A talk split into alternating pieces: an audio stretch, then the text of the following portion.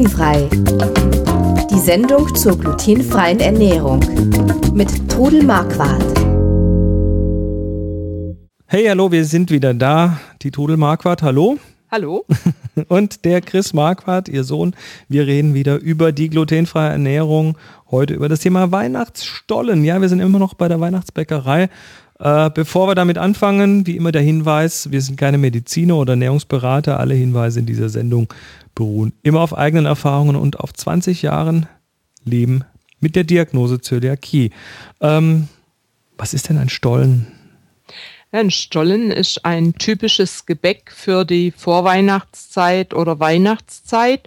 Und zwar ist es ein Symbol für das Christkind. Und zwar dieses gewickelte praktisch, dieses äh, der Stollen wird ja so eingeschlagen und es soll praktisch dieses ja, dieses Christkind das, darstellen oder das Windelpaket oder was auch immer. Das steht hier tatsächlich auch in der Wikipedia. Ja. Ich habe das ja nicht gewusst, aber jetzt äh, ja. steht hier allgemein wird der Stollen als Gebildbrot bezeichnet, da er per Hand geformt wird. Er versinnbildlicht den in weiße Windeln gewickelten Neugeborenen Jesus Christus. Aha. Und deshalb wird da auch ganz dick mit Puderzucker bestreut, dass er weiß ist. Ah ja, das, äh, ja. diesen religiösen Zusammenhang, den habe ich bisher nicht gewusst. Da habe ich ja, wieder was gelernt. Hast du jetzt auch was gelernt, genau. das hat mich hier vor der Sendung ja. äh, äh, ziemlich gewundert, dass ich das noch nicht wusste. Aber gut, also der Stollen, ähm, aber hier geht es ja im Wesentlichen jetzt um die Inhalte und mhm. äh, was, was so klassische, es gibt wahrscheinlich ganz, es gibt ganz viele verschiedene Stollen. Ja, da hat jeder auch sein eigenes Rezept. Es gibt den traditionellen, zum Beispiel den Dresdner Christstollen, der ist ganz bekannt, der wird in alle Welt verschickt. An den erinnere ich mich besonders, weil wir ja, äh, Freunde unserer Familie leben ja in der DDR oder kommen aus der DDR und da haben wir früher immer zu Weihnachten von denen tatsächlich einen Dresdner Stollen geschickt bekommen. Ja, ja, ja. Und das und war immer was ganz Besonderes, ja. Was muss denn da so typischerweise rein? Also im, in, in Stollen ist ein Hefeteig und da muss also rein auf jeden Fall Rosinen müssen da rein. Mhm. Ähm, dann, also das ist auch, manche haben nur Rosinen drin, also äh, es kann geschälte, gehackte Mandeln mache ich rein. Ich mache gehacktes Orangat und Zitronat rein. Das habe ich ja früher nie gemocht. Ähm, das hat sich jetzt mittlerweile geändert. Magst aber, du das inzwischen? Ja, ja, ja ich äh, kann das mittlerweile ganz gut. Aber was ist denn dieses Orangat und Zitronat? Das sind die äh, kandierten Schalen von mhm. Orangen und Zitronen.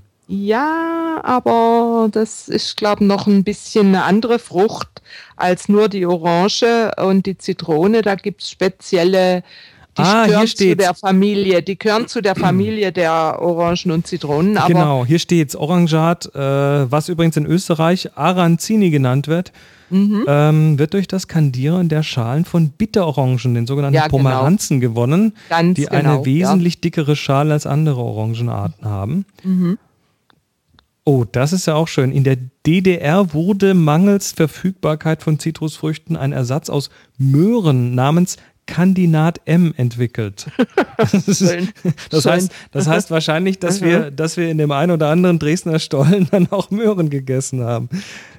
Haben wir aber nicht gemerkt, haben sie gut kaschiert. Also völlig klasse. Okay, also Orangat, ja. Zitronat, du tust da noch Mandeln rein, Walnüsse auch? Ich tue noch Mandeln rein, kann man natürlich auch machen. Also ich mache eigentlich Mandeln rein. Dann, was ganz wichtig ist, ist abgeriebene Zitronenschale. Mhm. Das kommt, muss für mich drin reinkommen. Dann kommt Milch rein. Dann das ist dann wegen Geschmack. Ja, und Rum, zwei Esslöffel Rum kommt mhm. rein. Rum oder Rum Aroma?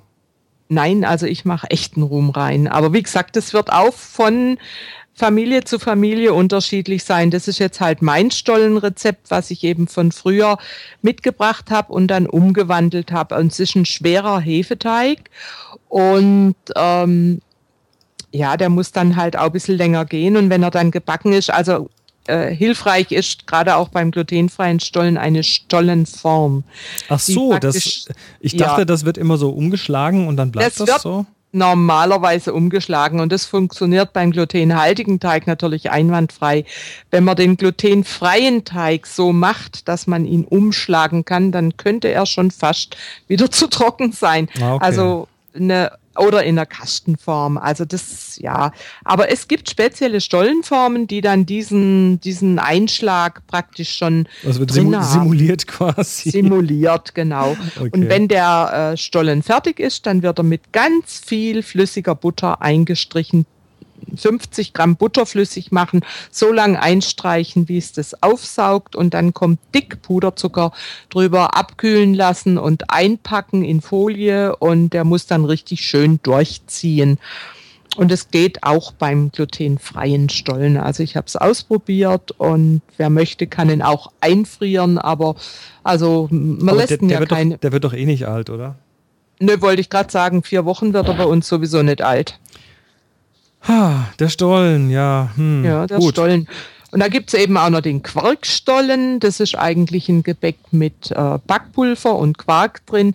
Der hält sich nicht so lang. Den machen dann viele schon für den Advent, um ihn auf die sch schneller zu essen. Und der hat eigentlich auch ähm, ähnliche Zutaten, aber es ist kein Hefeteig, es ist ein Backpulverteig. Mhm. Und da kommt dann eben Quark rein und auch so die verschiedensten äh, Zutaten. Und da habe ich dann auch noch ein Rezept für Mini-Quarkstollen. Da habe ich dann so Formen, die, die haben neun äh, Rechtecke, wie so kleine Brote, sieht es dann aus, oder wie kleine Kastenformen. Und die sind eigentlich ganz ideal, weil da friere ich mir dann acht davon ein. Eins wird gleich gegessen, acht davon ein und kann mir dann sonntags so eins rausholen. Das reicht dann auch äh, zum Sonntagskaffee für zwei. Klasse. Mhm. Sehr schön. Ähm, ja, was, was wir in, hier in der Vorbesprechung äh, noch, noch äh, gefunden haben, es gehört ja eins so ungefähr auch in die Richtung. Und zwar ist das dein Früchtebrot. Ja, also bei uns im Schwäbischen oder auch im Badischen, wo ich herstamme, heißt es Hutzelbrot. Mhm. Hutzeln sind die getrockneten Birnen. Die werden so hutzelig, wenn die trocknen. Und deshalb heißt es Hutzelbrot. Hutzelig, schrumpelig. Und schrumpelig, ja. Und mhm. äh, ich habe dieses Rezept habe ich von einer äh, alten Nachbarin, die lebt schon viele Jahre nicht mehr und die war damals schon fast 80 Jahre alt. Und die hat mir ihr altes Rezept gegeben und das habe ich dann gar nicht viel umwandeln müssen, weil es eigentlich relativ wenig Mehl hat für diese ganzen Früchte, die da reinkommen. Und das ist unglaublich gut und saftig da kommen also ein Pfund von diesen getrockneten Birnen, die werden aufgekocht, über Nacht stehen lassen, in Stückchen geschnitten. Es kommen Zwetschgen rein, getrocknete. Es kommen getrocknete Feigen rein, Walnüsse, Korinthen, Rosinen, Zitronat, Orangat, Lebkuchengewürz, Zimt, Anis, abgeriebene Zitronenschale und ganz wichtig Zwetschgenschnaps. Immer dieser Alkohol beim Backen. Ja, zwei Esslöffel auf sechs Hutzelbrote. Das ist okay. ja wohl kein Drama. Und, Gibt aber noch so ein äh, bisschen äh, Geschmack, ja.